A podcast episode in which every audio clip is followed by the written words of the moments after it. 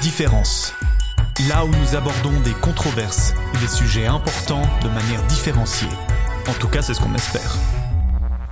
Bienvenue sur euh, ce podcast de l'Église évangélique réformée de Suisse, Différence, où aujourd'hui on va parler d'Église et de politique. Je suis Elio Jaillet, euh, membre du Centre de compétences pour la théologie et l'éthique de l'ERS, et je suis avec Pierre-Philippe Blazer. Bonjour Pierre-Philippe. Bonjour Elio. Tu es pasteur et membre du conseil synodal de l'Église évangélique réformée du canton de Fribourg, même euh, son président. Euh, c'est juste, oui. Pas, juste membre, son président. oui, oui. Et également membre du conseil de l'Église évangélique réformée de Suisse, donc, dans, dans, les, dans les hautes instances de nos églises réformées. Si, si, tant est qu'il soit possible de parler de haute instance dans l'Église réformée, mais effectivement, c'est vrai qu'à l'heure actuelle, je suis dans ces structures. Et tu m'as dit que récemment quelque chose qui te tient particulièrement à cœur dans ton engagement, euh, l'engagement ecclésial est quelque chose qui te tient particulièrement à cœur, mais dans cet engagement, spécifiquement tout ce qui concerne euh, l'engagement ecclésial pour la durabilité et pour l'entraide au niveau euh, international, c'est-à-dire la présence des églises dans les pays en développement. Oui, effectivement. Et aussi la présence des églises auprès des, populations migrantes ou défavorisées qui vivent à nos côtés, ici en mm, Suisse, mm, mm. ici en Europe. Non pas que international, mais aussi les œuvres de solidarité ici en Suisse. Exactement, en Europe. Et euh, donc le sujet qu'on va aborder aujourd'hui, c'est la thématique Église et politique. Puis je te propose là juste un petit élément de, pour se resituer dans, dans cette thématique dans l'histoire récente. Euh, donc l'Église et la politique, ce qu'on peut en dire, c'est que soit l'Église en fait trop, soit qu'elle n'en fait pas assez, et que ça qu'on essaie vaguement de se tenir au milieu comme on peut. Au niveau suisse, euh, l'une des dernières choses en date à avoir en tête, c'est qu'en mars 2023, il s'est passé la chose suivante quatre personnes de l'île de Paris donc une île en Indonésie, ont porté plainte euh, contre le cimentier Holcim pour atteinte à la personnalité. Alors ils ont porté plainte auprès du tribunal cantonal de Zug où cette entreprise a son siège. Et ce qui est important, non, pourquoi ça, nous concerne en tant qu'Église, c'est que les plaignants euh, ont été soutenus fortement par l'entraide protestante suisse. Donc c'est une des œuvres l'une des œuvres de solidarité qui est liée à l'Église évangélique réformée de Suisse. Donc l'EPER a soutenu cette plainte, a contribué à sa médiatisation, et puis a aussi, euh, là-dedans, fait tout un travail de synthèse scientifique, en fait. Qu'est-ce qui fait que les allégations de, ces personnes sont fondées? Et euh, en faisant cela, au fond, l'EPER va prendre une part active dans la manière dont la jurisprudence suisse intègre euh, la donne du changement climatique, comment cette jurisprudence répond à cet enjeu, et euh, du coup se profile comme un acteur ou une actrice de changements sociétaux importants, et à ce titre a une dimension politique au travers de ce qu'elle fait. Euh, ça peut mener à des changements de loi, ça amène à des changements de l'opinion politique, ça mène, ça, bon, ça participe à ces changements. cette situation réactive au fond un débat qui est un peu plus ancien et qui est lié à l'engagement des églises en faveur des multinationales, euh, de la votation pour les multinationales responsables. Là, on était, maintenant j'ai plus tout à fait la date en tête, on était en 2020 quand cette votation a eu lieu. Et dans ce cadre, ce sont donc les œuvres d'entraide, les paroisses et certaines églises cantonales qui ont fait un appel au fond en faveur euh, de cette initiative, donc à voter oui. Euh, très concrètement, il y avait des banderoles qui appelaient à voter oui.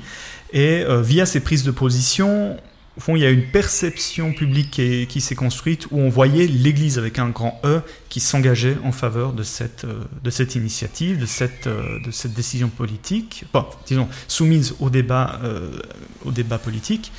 Et ben, de l'extérieur, disons, c'est une, une, chose qui a pas mal divisé la population en Suisse, tant à l'intérieur qu'à l'extérieur. De l'extérieur, bon, il y avait bien sûr ceux qui soutenaient l'initiative, qui pouvaient être favorables à ce que les églises s'y engagent, mais également euh, ceux qui ne sont pas en faveur de, ce soutien des églises, notamment les jeunes libéraux radicaux, radicaux des cantons de Berne, Turgovie et Argovie, qui ont dénoncé une propagande qui va au-delà de ce qui est permis. Pourquoi? Parce qu'au fond, là, les églises vont moraliser un sujet qui n'a pas lieu d'être, c'est-à-dire qu'au fond, dans la décision autour euh, de cette votation se définit qui est dans le bien, qui est dans le camp euh, du mal, ou en tout cas qui s'oppose à ce que le bien avance dans le monde.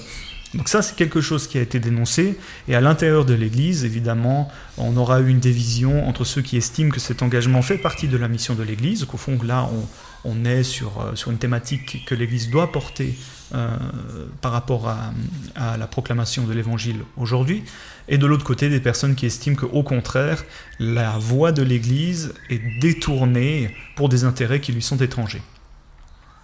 Donc voilà, dans l'histoire récente, euh, qu'est-ce qu'il y a dans l'air quand on parle de cette relation entre Église et politique. Et je voulais te demander, un peu pour commencer la discussion, Pierre-Philippe, toi, euh, dans ta propre histoire, dans ta propre perception de ce sujet, euh, quelle est une chose qui te marque tout particulièrement?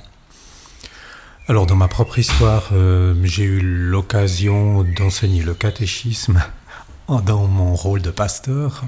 Et puis un des thèmes que je prenais euh, de manière systématique, c'était euh, la question de la résistance des protestants et des catholiques, donc des chrétiens vis-à-vis du nazisme. C'était un, sujet que j'aimais bien aborder avec les catéchumènes parce que bon, il y a une distance historique qui nous permet d'en parler de manière assez sereine.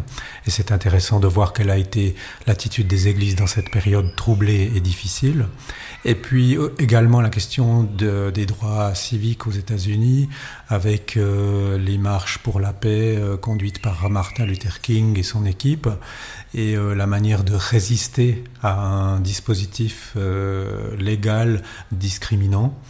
Euh, donc voilà, des sujets qui m'ont pas mal occupé dans mon parcours avec les catéchumènes et que j'ai toujours trouvé euh, passionnant. J'ai vu que les jeunes étaient très intéressés par ces sujets. C'est des sujets d'ailleurs qui sont toujours actuels d'une certaine manière parce que bon, il y a, y a plus vraiment euh, un régime nazi autour de nous, bien que quelquefois on ait des idées de ce genre qui circulent.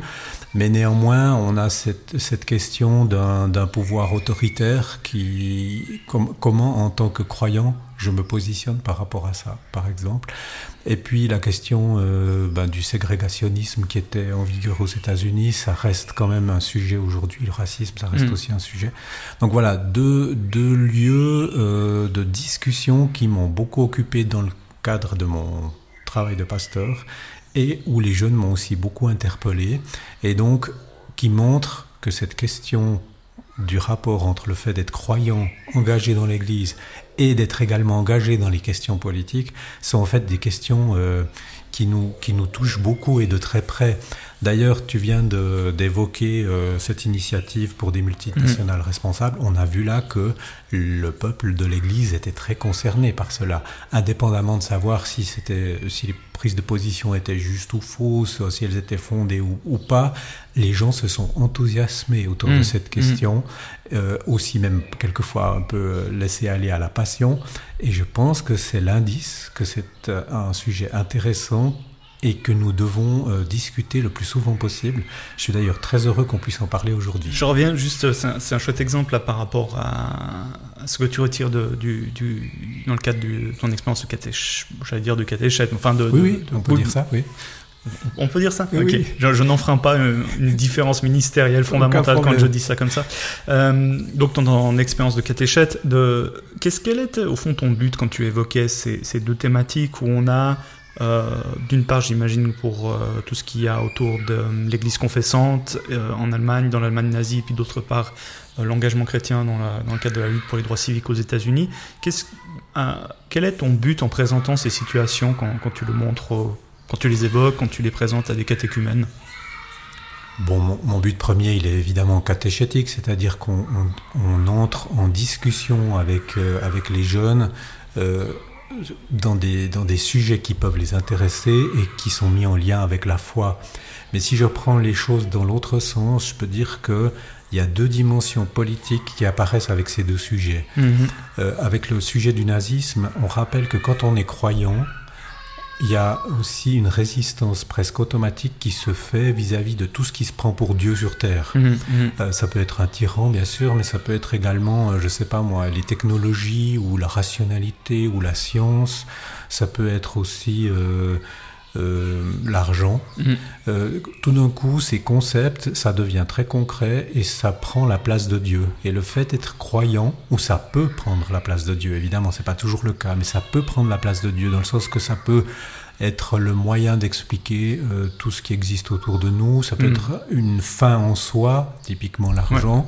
Et donc, être croyant, ça signifie aussi résister à ce qui peut prendre la place de Dieu. Et j'aurais, eu- j'aurais dit aussi, il y, a, il y a cet élément que tout d'un coup, bon, ça peut être comme tu as dit, de l'économie, certaines, ça pourrait être aussi du pouvoir militaire, la sécurité, enfin n'importe quel, oui. quel concept ou dimension de notre vie qu'on, à laquelle on donne une, importance cruciale, qui tout d'un coup en vient déterminer tout ce qui Oui. est de ta vie. C'est, cet aspect-là qui est censé avoir la- le dernier mot sur qui tu es, sur comment tu vis. Euh, j'aurais dit ça aussi euh, dans, dans l'idée euh, que, que ces choses peuvent prendre la place de Dieu, qui au fond à lutter et à résister là contre. Quoi. Enfin, en perspective chrétienne, en tout cas, Dieu, elles ne sont pas Dieu, elles ne sont pas ce qui détermine en dernier lieu ma vie. Oui. Quelque chose comme ça. Oui, c'est ça. Mm. Et donc, euh, euh, se dire croyant, ça a une conséquence assez euh, directe sur euh, cette concurrence-là, on va Mm, dire. mm, mm. Et puis l'autre, euh, l'autre sujet, euh, la, la lutte de Martin Luther King, là c'est plus la question de la justice, de l'équité euh, qui apparaît. Donc ça veut dire l'éthique chrétienne. Euh, c'est, c'est plus tellement dans la confession de foi, mais c'est plutôt dans la dimension de l'éthique chrétienne, l'engagement chrétien pour que euh, tout être humain qui est reconnu comme étant euh, accepté et accueilli par Dieu inconditionnel- inconditionnellement, eh ben, ça doit pouvoir aussi se concrétiser dans la vie euh, courante, dans la vie matérielle, dans le domaine des lois, dans les rapports Ouais. humains, dans le champ politique, quoi. Ouais, et ça, du coup, c'est encore un peu une autre, une autre porte d'entrée sur la question. Même qui, on pourrait dire, je dirais pas que ça va complètement à l'équerre, mais dans le premier cas, tu parles plutôt d'une a une résistance à avoir. Et dans l'autre cas, c'est plutôt dire, mais en fait, on contribue à. Enfin, l'ordre dans lequel nous vivons, c'est pas arbitraire, enfin, c'est pas. euh, euh, c'est pas égal dans quel ordre on vit.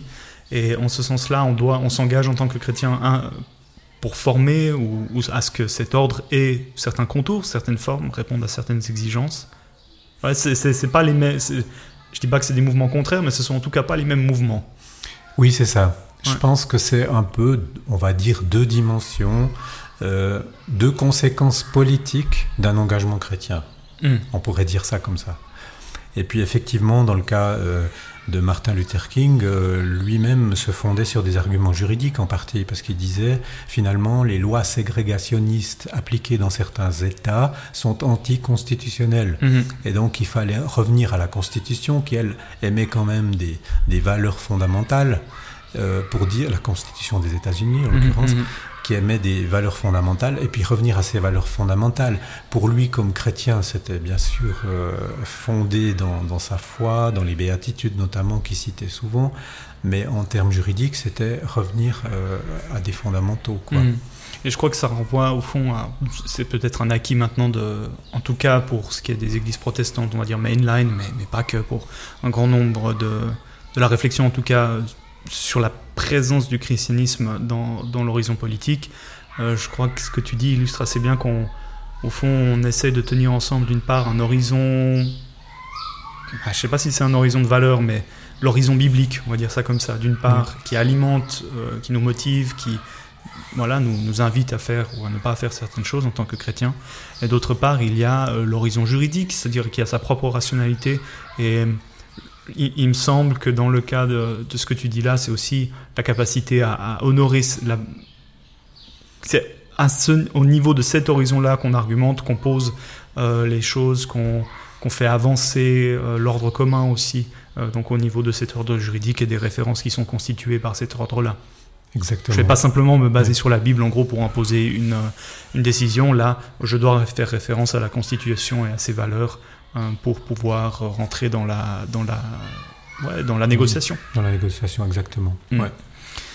J'avais aussi ces deux exemples en tête, à vrai dire, même si pour, euh, si je réfléchis à moi, ce qui, ce qui, ce qui me marque, Oui. même si dans le cadre de, je pensais pas à l'Église confessante en l'occurrence, euh, je pensais à, à l'envers qui étaient les, les chrétiens allemands, Ouais. euh, où justement, mais alors justement comme un, comme un point d'attention où il arrive aussi dans en tout cas dans l'histoire de l'Église, qu'elle devienne un, instrument qui, uniquement un instrument qui s'identifie quasiment à, la politique étatique.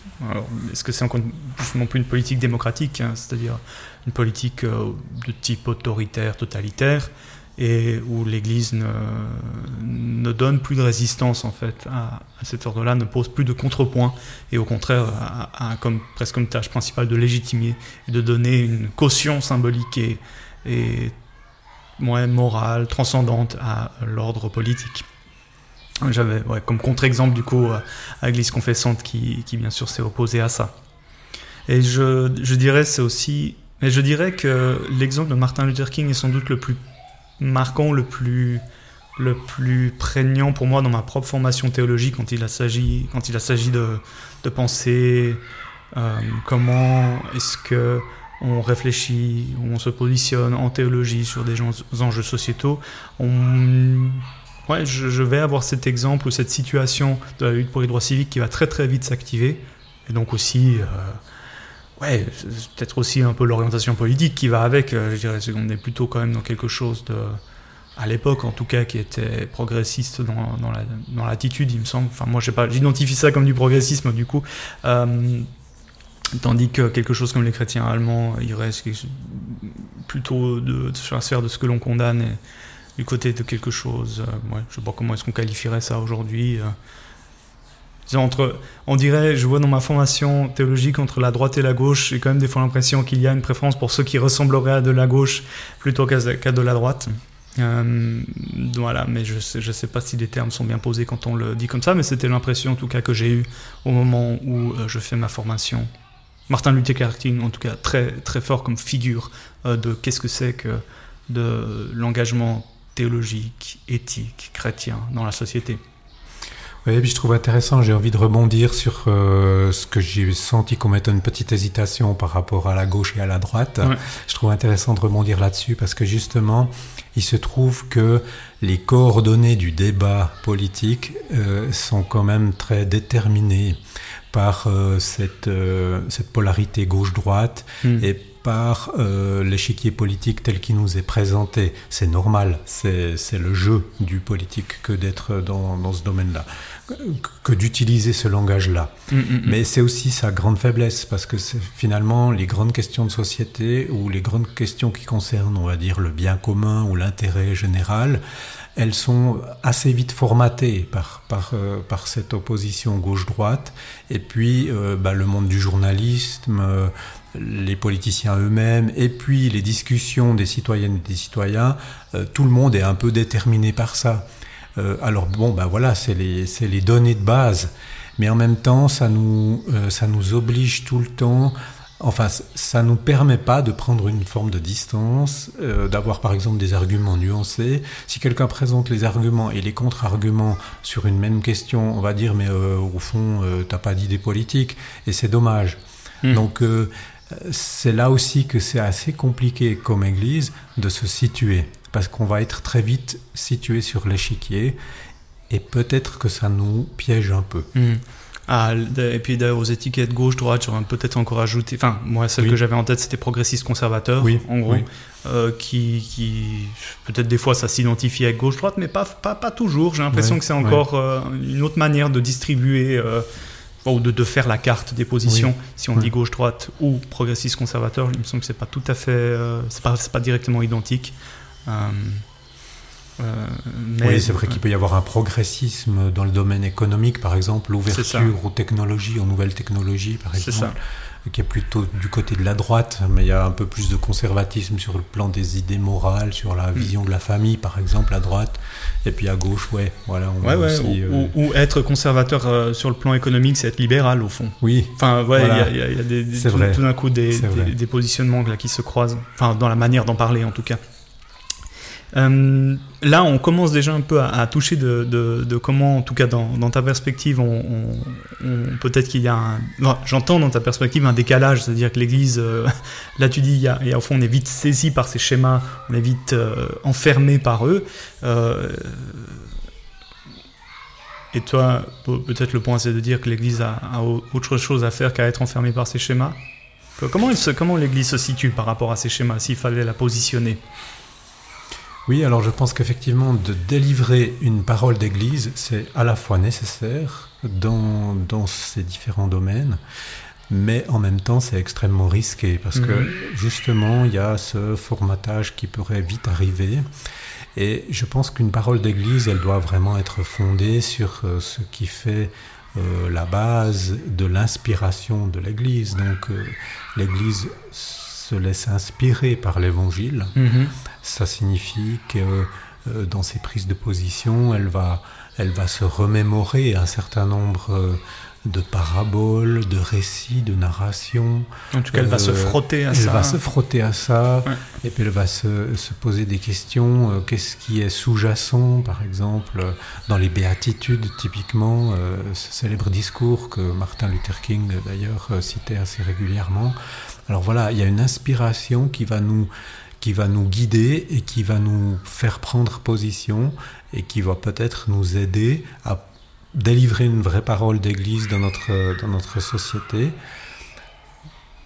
A contrario, il ne faudrait pas trop vite que l'Église se laisse euh, prendre ou parasiter par des, par des, des slogans politiciens qu'on nous livre clé en main et dont Mm. on a très vite euh, la mémoire remplie. Donc ça, ce serait par exemple un défi, je Mm. pense. Comment euh, délivrer une parole d'Église qui soit vraiment inspirée par ce qui fait le fondement de l'Église Ce qui veut dire au fond, une, ouais, donc une position d'église se caractérise du fait qu'elle est issue d'une confrontation aux Écritures, Oui, ou la tradition, en tout cas la tradition de foi telle que les, les Écritures la portent pour, pour le protestantisme, et non par un agenda, euh, quel qu'il soit, au fond, euh, externe à ça. Enfin, le, point de départ pour former ma position, c'est la confrontation aux Écritures. Euh, mais est-ce que ça, ça va pas avoir tendance à, mettre Enfin, je, me demande s'il n'y a pas une vue de l'esprit là derrière qui, qui au fond arrive et qui extrait l'interaction avec le texte. Enfin, est-ce que je peux vraiment couper comme ça Quand je rencontre le texte, je viens avec mes préoccupations, je viens euh, avec mon positionnement social d'ailleurs aussi. C'est jamais complètement abstrait. Donc, complètement. euh, Ouais, moi je dirais que toute lecture est une relecture. De toute façon, il Ouais. faut en avoir conscience. On peut pas avoir une lecture qui nous qui délivre l'écriture dans leur euh, substantifique moelle. D'ailleurs, je sais pas même si elle existe. Ouais. Les écritures ont été lues et relues à travers l'histoire. Elles portent tout ça en elles. Euh, un peu comme un tableau ou une œuvre d'art euh, ne peut pas être vue aujourd'hui comme elle était vue au moment de sa production. Euh, elle a eu un vécu, une histoire, elle est passée dans des musées, dans des galeries, et puis il y a eu des commentaires dessus, et tout ça fait que la peinture dont on parle est ce qu'elle est aujourd'hui. Pour les écritures, je pense que c'est un peu la même chose. Mhm. Mais c'est pour ça que je plaiderais plutôt pour en fait une, une lecture existentielle, pour dire les choses, une lecture existentielle des écritures, c'est-à-dire que voilà, maintenant on est dans une situation donnée, Mm. nous les êtres humains du 21e siècle ici en Occident, et puis on relit les écritures, on relit une parabole par exemple, et ça nous inspire. Euh, voilà, c'est cette démarche-là, c'est plutôt la démarche qui me paraît intéressante et importante, euh, plutôt que de dire où il y a une parole qui est toujours la même et qui traverse les époques. mhm. Et Est-ce qu'il n'y a pas aussi ce côté où, en, en faisant, en, en consentant à ce geste-là, enfin, il y aura forcément un conflit d'interprétation. On va pas forcément être d'accord sur comment on interprète tel ou tel texte. Euh, quand, quand on a un verset, euh, rendez à César ce qui est à César et à Dieu ce qui est à Dieu. Ah ben Ouais. voilà, on va séparer maintenant clairement Oui. les choses. Oui. Et à l'inverse, il faut obéir à Dieu plutôt qu'aux êtres Oui. humains. Euh, il y aura, il y aura, enfin, à l'inverse, euh, là, ça pourrait inviter au contraire à rentrer dans, ah, on peut le comprendre soit comme encourageant la séparation, ou au contraire à rentrer dans une démarche de résistance, d'opposition à, à un ordre injuste, par exemple. Mhm. Et puis ensuite, on aura ce verset que chacun se soumette aux autorités qui exercent le pouvoir. hein, on va valider l'ordre en cours.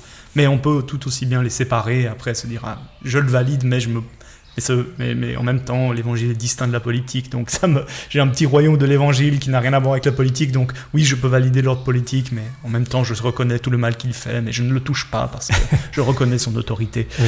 Ouais, il y a des choses comme ça qui peuvent, qui peuvent apparaître euh, en, en Oui, tu poses très bien les dilemmes.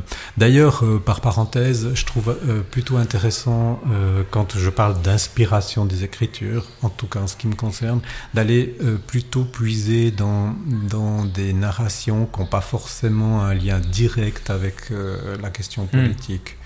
Il y a effectivement des textes qui touchent aux politiques hein, dans les Écritures. Il y a aussi un, un, texte extrêmement critique dans le livre des juges avec une, une parabole euh, de en fait, que, qui, dit que l'arbre, c'est des arbres qui discutent ah entre eux et qui, qui, essayent de réfléchir entre eux qui va dominer sur nous, qui va être notre autorité. Et puis le seul qui accepte de dominer sur les autres, c'est les, les, ronces ou les, les, chardons, je sais pas quoi. Donc la plante la plus, euh, la plus antipathique qui mhm, soit. Mhm, mhm. Euh, c'est super intéressant, bien sûr, de prendre ces textes politiques, mais moi j'ai plutôt envie de prendre euh, d'autres, d'autres textes qui peuvent plutôt inspirer notre action, euh, notre action vers l'autre, euh, notre manière d'accepter les autres, d'accepter la différence, mais aussi de nous positionner comme chrétiens dans le, dans le monde qui est le nôtre. Mhm.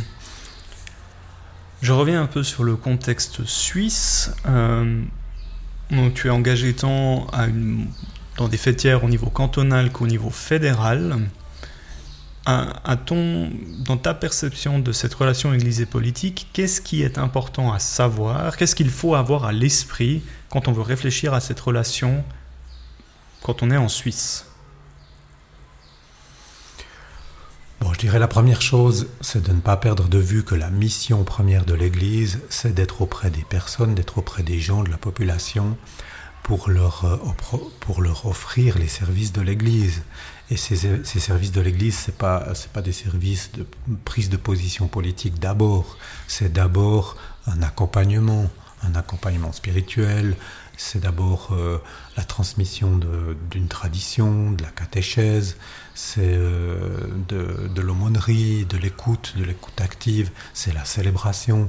Enfin voilà, je ne vais pas énumérer mm. euh, la mission de l'Église parce qu'elle se décline dans toutes sortes d'activités, mais c'est ça la mission première de l'Église. Il faut jamais perdre ça de vue.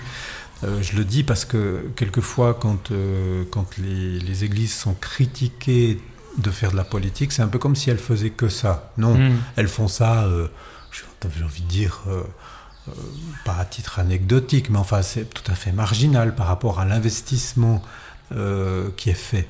Ah, ça, c'est peut-être important de le rappeler. C'est pas dans la mission première de l'Église, mais c'est dans une, dans une mission, on va dire, subalterne ou secondaire ou consécutive à ce que, à ce que fait l'Église. C'est-à-dire que, à un moment donné, comme l'Église est proche des gens, proche de la population, elle voit aussi certaines réalités et certains problèmes qui sont des problèmes systémiques, par exemple, ou des problèmes qui sont liés à des lois ou à des règles. Et c'est à ce moment-là que peut-être il devient nécessaire de délivrer une parole d'Église dans ce domaine-là. C'est ce que je dirais qu'il faut mmh. savoir. Hein. C'est peut-être un peu long ma réponse, mais comprendre que c'est pas la mission première de l'Église, mais c'est une mission qui vient, qui est consécutive à sa mission première. Hmm. Bon, deux, choses. Déjà, il y a, je trouve ça, dans ce que tu dis, on entend beaucoup de choses dans notre contexte euh, suisse. En tout cas, pour le, nous, on pense à, la, partir des églises réformées. Ça vaut peut-être d'ailleurs aussi pour l'Église catholique, euh, où euh, au fond, on a, on, est engagé dans des églises qui se se définissent par un contact à la population dans son ensemble, je dis ça comme ça, oui. Qui par le passé ont été identiques, proches, euh, dans, sous, dans différentes configurations, mais en tout cas proches des instances du pouvoir. On parle de toute la question de savoir dans quelle mesure il y a eu des églises d'État en Suisse. Euh, il me semble que dans une certaine mesure, en tout cas au niveau cantonal, l'Église euh, faisait partie de l'appareil de l'État. Et on vient de là donc avec un contact auprès de la population dans son ensemble, et en même temps avec euh, récemment, en tout cas depuis le 19e siècle, ça s'est gentiment mis en place, l'idée d'une, en tout cas d'une séparation claire de, des ordres, de ce qui relève de la gouvernance politique et de ce qui relève euh, du travail spirituel, ecclésial. Euh, oh, ça, doit, ça doit sûrement d'ailleurs avant le 19e siècle, mais en tout cas ça s'est formalisé d'une certaine manière à partir du 19e siècle dans le droit. Euh, voilà, donc un contact auprès de la population dans son ensemble et en même temps l'idée que on n'a pas tout à fait affaire aux mêmes ordres quand on est dans l'engagement spirituel religieux et quand on est dans l'engagement politique. Ce qui ne va pas forcément de soi d'ailleurs dans le monde chrétien. Il y a d'autres rapports qui existent, d'autres relations qu'on peut imaginer en Suisse, qu'on connaît d'ailleurs en Suisse aussi, d'une part, des églises plus minoritaires qui n'ont pas ce mandat à l'égard de l'ensemble de la population, qui au, fond de type congrégationaliste, c'est-à-dire où la vie ecclésiale se concentre avant tout autour de la communauté qui se rassemble autour, bon euh, là, maintenant j'utilise des gros mots, mais autour de la prédication des sacrements, mais en tout cas de la communauté qui se rassemble et qui tisse des liens entre elles, alors ça, qui ne va pas forcément se préoccuper du service à l'ensemble de la population, et, qui d'ailleurs de ce côté-là va, pour laquelle ça va être important qu'il y ait une bonne séparation entre euh, les autorités politiques et ce qu'elles-mêmes peuvent faire. Elles relèvent du droit privé la plupart du temps et pas euh, de, l'ordre du droit public. Euh, ça, c'est une alternative, il me semble. Et l'autre alternative, c'est, alors dans le monde politique, la constitution de partis chrétiens. C'est-à-dire qu'au fond, vont dire l'évangile mérite ou implique qu'on s'organise politiquement et qu'on fasse valoir l'identité, les valeurs chrétiennes ou l'évangile directement comme euh, quelque chose qui est directement actif sur le plan politique. Ah, ça, je vois ça, c'est des alternatives à ce que tu, à ce que tu présentes comme, comme regard sur les relations Église et politique en Suisse. Oui, oui, il y a beaucoup de, il y a beaucoup d'éléments dans, ce que tu viens de dire. Euh, peut-être reprendre le terme de pouvoir déjà. En soi, le pouvoir, c'est un concept euh, riche, intéressant et qui mérite d'être euh, bien réfléchi. Il y a toute une tradition dont on hérite d'ailleurs de philosophie politique qui traite de cette question. Moi, j'aime assez bien la définition que Hannah Arendt en donne mhm. dans sa définition très courte de capacité d'action, de mhm. capacité d'agir. Et dans ce sens-là, il y a une prise de conscience que tout être humain en, en lui-même a une forme de pouvoir. Mhm, mhm. Et puis après, bah, il y a des pouvoirs attribués qui sont, qui sont liés euh, à des élections, à des mandats, euh, et qui sont délimités. on est dans un système aussi où les pouvoirs sont répartis ou partagés. Mhm. Voilà, donc euh, on est dans ce contexte-là, dans cette configuration-là. Et avec le mot pouvoir, il y a toujours aussi le mot euh, responsabilité qui est tout à fait couplé, c'est-à-dire que quelqu'un qui prend une décision doit être capable de donner réponse après de sa décision. Mmh. Et peut-être aussi que là, dans le dispositif actuel des liens entre les églises dites reconnues et l'État, il y a cette, ce pôle de la responsabilité qui, je pense, euh, incombe énormément aux églises. Je pense que c'est les églises aussi qui ont en tout cas ce rôle de rappeler euh, qu'une décision qui est prise, qu'une loi qui est votée ou qu'une loi qui est défendue, il y a aussi une part de, euh, de réponse à donner ensuite. Une réponse à la société, une réponse à l'histoire, dans une perspective chrétienne, une réponse à Dieu. Mm. Voilà, ça c'était juste le commentaire que je voulais faire par rapport à, à, ce que tu disais sur la question du pouvoir. Hein. C'est une vaste question qu'on doit travailler tout le temps. Mhm. Euh, après, donc, euh, donc, tu parlais de l'engagement euh, des églises chrétiennes reconnues, différenciées des, petites églises et puis des partis politiques chrétiens. Oui, ça. puis petites églises, alors c'est peut-être pas le bon terme, c'est juste de dire ce sont, elles sont d'autres formes d'organisation enfin, que, que, les églises reconnues de droit public en Suisse. Oui, c'est vrai. Mm. C'est vrai. Et donc, euh, effectivement, euh, je fais partie d'une commission qui, entre l'Église et l'État, justement, entre les Églises et l'État, qui s'appelle maintenant une commission entre les communautés religieuses et l'État. C'est dans le canton de Fribourg. Fribourg, ok. Et puis on discute, euh, on discute de, de la loi de reconnaissance, et c'est assez intéressant de voir que effectivement les, communautés, par exemple les communautés chrétiennes évangéliques, ou alors les communautés musulmanes ou d'autres euh, d'autres communautés religieuses voient bien que quand on commence à avoir des prérogatives ou une forme de mission qui leur est donnée de la part de l'État, il y a aussi énormément de responsabilités qui viennent en plus et qui alourdissent considérablement euh, leurs tâches de tous les jours. Je, reviens à ce que je disais tout à l'heure, euh, le pouvoir c'est aussi une forme de, responsabilité qui va avec. Hum, hum, hum.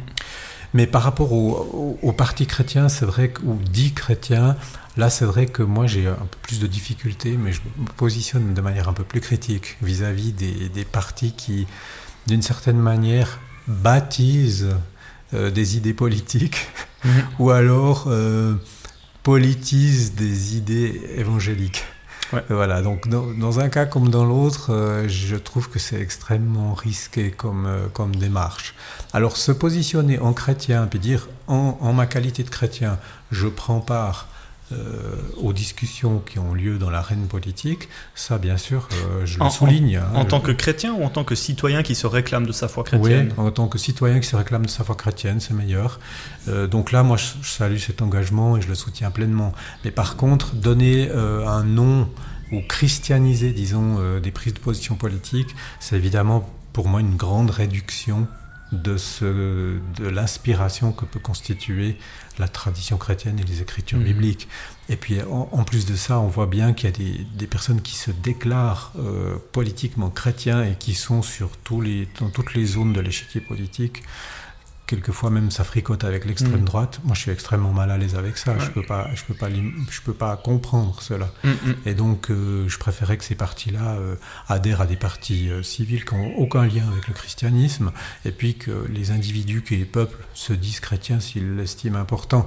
Encore que, encore que, dans le champ justement politicien, on prend beaucoup de risques en, en christianisant des idées politiques, quoi. Voilà. Puis on connaît aussi, parce que là j'ai évoqué euh, des partis, je le dis comme ça, il y a aussi des mouvements, pas forcément, qui ne sont pas forcément organisés sous forme de partis, mais des groupements d'intérêt. Euh, là, euh, je pense, bon, là, je pense aux chrétiens de gauche en Suisse romande, qui ne sont pas organisés sous forme de partis, hein, en l'occurrence, mais qui sont des mouvements à l'interface entre la politique et l'Église, en gros, ou je pense à des associations d'entrepreneurs chrétiens qui existent aussi, euh, qui peut-être sont encore, euh, ouais, encore une autre position. Alors ils vont, ils ont, ils vont faire le, jeu peut-être de ce que de ce que tu critiques de bon quoique peut-être pas les entrepreneurs chrétiens, mais en tout cas un christianisme quand on se dit euh, un christianisme de gauche, chrétien de gauche, on fait ce lien direct entre ouais, politique et tradition chrétienne évangile.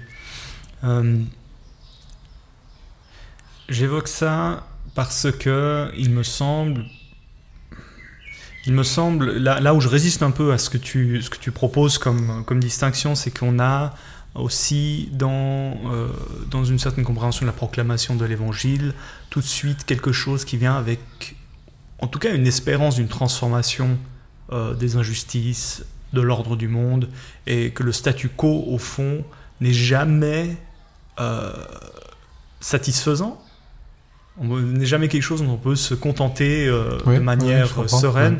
Et en ce sens-là, que toute prédication de l'évangile invite à, une transformation, à un, engagement qui transforme le monde en tout cas, ou qui met le monde dans une lumière où il apparaît de manière transformée.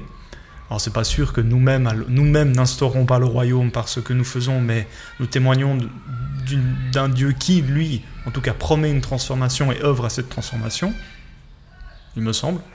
Si nous ne le faisons pas, nous témoignons que Dieu le fait, euh, d'une manière ou d'une autre. Et à ce titre-là, euh, je trouve toujours très difficile de, tirer des frontières très claires sur euh, où se limiterait la portée la portée politique de, ce que nous disons. D'ailleurs, il existe aussi, quand tu as parlé du rappel de responsabilité, ça fait un peu de la responsabilité du politique par rapport à ses décisions, euh, tu, ça rappelle quelque chose d'assez, maintenant, je dirais, euh, traditionnel, consensuel dans la compréhension que les églises ont d'elles-mêmes, qu'on appelle euh, l'office prophétique, je crois, en français, je pense c'est le Wächteramt en, En, allemand, mais l'office prophétique de l'église à l'égard de, de, l'instance politique, c'est un, un, peu le... Alors, ça peut d'ailleurs être vu assez critiquement aujourd'hui, c'est le rappel moral. Oui, oui, bien sûr. le rappel moral de l'ordre politique. Oui, mais par rapport, je rebondis ce que, sur ce que tu viens de dire maintenant. Moi, je suis, en accord complet avec ce que tu viens de dire dans le sens où euh, l'espérance chrétienne nous pousse à agir ou alors à prendre position. Euh, ce qui me pose plus un problème, c'est le formatage ou l'identification de partis politiques avec le christianisme. Je me pose en critique par rapport à ça, c'est pas à dire que j'ai forcément euh, une meilleure solution à proposer, c'est plutôt euh, inciter ou, ou, interpeller les personnes qui sont engagées dans de tels mouvements à réfléchir qu'elles prennent un risque énorme, c'est celui de réduire le christianisme à une prise de position qui est ensuite identifiable très rapidement sur l'échiquier. C'est un problème de forme, Mm. en fait, Mm. un problème de forme. Euh, Mm. je, je pense que un parti politique ou un groupe d'intérêt, c'est un peu une machine à gagner des élections ou une machine qui est formatée pour euh, gagner un vote ou faire passer un vote. Et dès lors qu'on s'engage dans ce domaine-là, on risque aussi de formater son discours. Je dis pas qu'il faut pas le faire. Euh, D'ailleurs, euh, euh, personnellement, j'ai soutenu euh, certaines initiatives aussi euh, avec ma casquette de- de- d'homme d'église, on va dire. Mm. Donc, dans ce sens-là, je suis pas à une contradiction près. ce que j'aimerais simplement, ce sur quoi j'aimerais attirer l'attention, c'est sur le fait que il y a quand même un grand risque de réduire l'inspiration chrétienne à quelque chose de euh, qui se qui se décline en quelques slogans, quoi. Hmm. Voilà. C'est- ça. C'est cette prise de conscience du risque finalement qu'on devrait pouvoir euh, euh, rappeler. Mm, mm, mm. Je, je repense du coup maintenant à la thématique que j'ai pris d'entrée sur cet enjeu. Alors, il y a, il y a cette, cette situation entre les pères Rolsim par rapport à, à ces- cette île en Indonésie, Ouais. Euh, par rapport au changement climatique en général. Il y avait euh, l'enjeu sur les multinationales responsables. Et il me semble ce qui est apparu là-dedans, c'est au fond un dissensus. Je, je pense, je me demande si le. Alors on dit, euh, voilà, l'Église fait de la politique, elle ne devrait pas en faire, et on a l'impression que ça vient de l'extérieur de l'Église, Mhm. de la part des entreprises ou de la part de, euh, de, Politiciens, certains politiciens. Euh. Euh, Qu'importe d'ailleurs leur bord, je pense que c'est une oui. critique qui, vient un peu, qui peut venir un peu Oui, de oui. tous bords face à cette situation-là. Mais je me suis demandé si on n'a pas, au fond, si d'un point de vue d'église, justement, il ne faudrait pas relire ça un peu différemment. C'est-à-dire que c'est au fond une. euh, il y a un dissensus interne. Enfin, interne. Justement, je ne sais pas si externe, interne, ça marche très bien dans cette situation-là. Ouais, ouais. Au fond, il y a une appréciation vraiment différente de comment répondre à l'urgence, aux enjeux climatiques aujourd'hui. Euh, il y a un désaccord sur comment répondre à ces enjeux qui traversent clairement euh, la communauté des chrétiens aujourd'hui. C'est-à-dire que ceux qui, euh, du côté des entreprises, vont dénoncer, là dans la décision qui que ce soit pour les multinationales responsables ou dans, la, dans la procédure juridique engagée par ces quatre personnes de l'île de Paris, au fond, on n'utilise pas le bon outil pour faire valoir les valeurs ou faire, disons, pour répondre à l'enjeu climatique. Euh, le, le- en gros, le droit n'a pas, n'a pas simplifie beaucoup trop euh, euh, cette, euh, simplifie beaucoup trop la réalité par rapport à la complexité de, de- des de fonctionnement d'entrepreneurial euh, globalisé aujourd'hui. Oui. Euh, mais ce ne sont pas des gens externes à l'Église qui disent ça. La fracture ne tra- traverse l'Église elle-même sur cette question-là. Et ça renvoie à notre capacité en tant qu'Église à réfléchir sur ces prises de position, la politique qui guide nos prises de position à l'interne. Bah, Parce qu'on fait comme si les églises ont pris position en faveur de la votation pour les églises multinationales. Non, c'est certains groupes à l'intérieur de l'église qui prennent position. Parfois, c'est une église cantonale qui voilà, se décide de, les, les organes de cette église cantonale vont en faveur de, cette, de telle initiative. Ça peut être une paroisse, ça peut être un groupement d'individus. Euh, Oui, oui, je vois, je vois bien ce que. et ça n'est pas, mais ils ne sont pas Oui. nécessairement représentatifs de l'église avec un grand E, euh, Oui, oui. m- Oui, c'est même de l'église organisée sur ce territoire, quoi. Oui, oui, oui, oui. Ouais, il y aurait peut-être plusieurs commentaires à faire là. Euh, le premier, je dirais quand même que dans l'univers des opinions, euh, les opinions, ça circule, les idées, ça circule, et on n'est pas obligé d'avoir toujours la même idée, donc on s'influence mutuellement. Euh, Il y a aussi, tu disais avant que c'est difficile de voir entre euh, l'aspect interne ou l'aspect externe. Est-ce que c'est d'ailleurs la, la bonne manière de diviser les choses? Euh, Je pense qu'effectivement, les partis politiques influencent les églises aussi. Ou ils influencent également les membres de l'église, parce qu'il y a des membres de l'église qui sont engagés dans l'église, mais ils sont aussi engagés euh, dans, la, dans la vie courante et aussi dans des idées politiques. Donc tout ça est mouvant. C'est- c'est- C'était la première remarque que je voulais c'est faire. ça, c'est ça, les Tout frontières ça est mouvant. pas... Tout ouais. ça est mouvant, ça c'est la première chose. Après, par rapport à, à savoir quelle est, quelle est la position de l'Église, là, moi, j'aurais, euh, deux idées qui sont contradictoires, mais Hmm. je les assume, comme avant. La première, ce serait de dire que ce serait sans doute une dérive sectaire si, à l'intérieur de l'Église, tout le monde pensait la même chose. Ce serait une, une catastrophe. Hmm. On ne pourrait pas imaginer que dans l'Église, euh, tout le monde répète euh, d'une seule voix les mêmes prises de position éthiques, euh, politiques, etc. C'est nécessaire et important qu'il y ait euh, toujours des dissensus et qu'il y ait toujours des débats. Donc pour moi, ça c'est très, c'est très important. Mais en même temps, euh, il y a un peu une tendance, alors là je fais une observation très personnelle, mais euh, il me semble que dans les églises on se laisse un peu fasciner par l'interchangeabilité. C'est-à-dire l'idée que au fond tout le monde peut tout faire et inversement, euh, qu'il n'y a personne qui, qui a une parole autorisée et que tout le monde peut s'exprimer. C'est aussi peut-être les technologies des réseaux sociaux qui nous poussent à ça. Finalement, chacun s'exprime.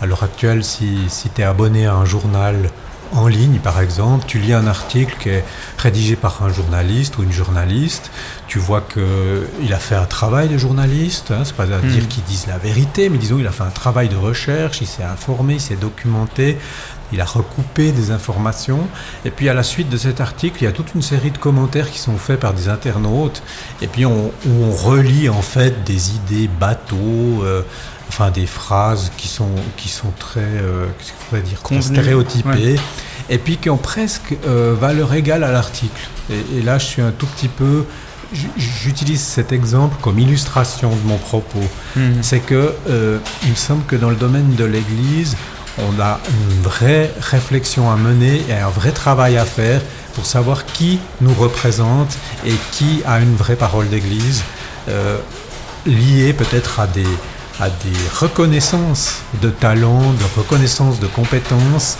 et puis de délégation de compétences. Voilà.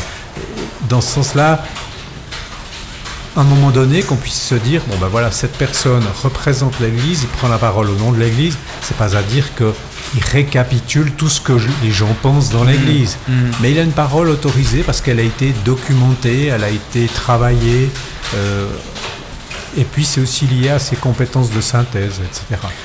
J'imagine ça. Disons, ça vaut en tout cas au moment où on se pose par exemple la question sur euh, que pense l'Église réformée, l'Église évangélique réformée du canton de Fribourg sur tel ou tel sujet.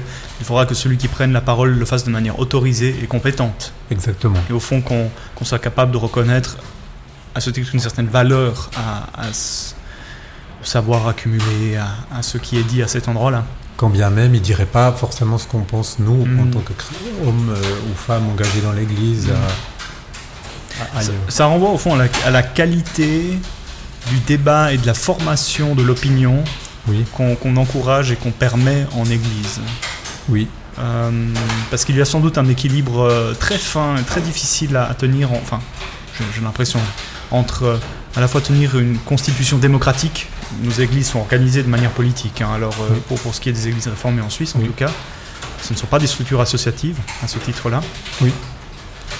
Euh, donc tenir cet horizon démocratique qui permettant aux laïcs, enfin bah, à tout le monde en fait, qui était, à partir du moment où il est élu, à, à- à participer au débat, et d'autre part, de, de, en même temps, savoir valoriser euh, la compétence, le savoir, euh, peut-être une certaine expertise au fond dans, euh, dans la construction, dans la constitution du débat, dans l'animation du débat, dans la, construction, dans la constitution des prises de position.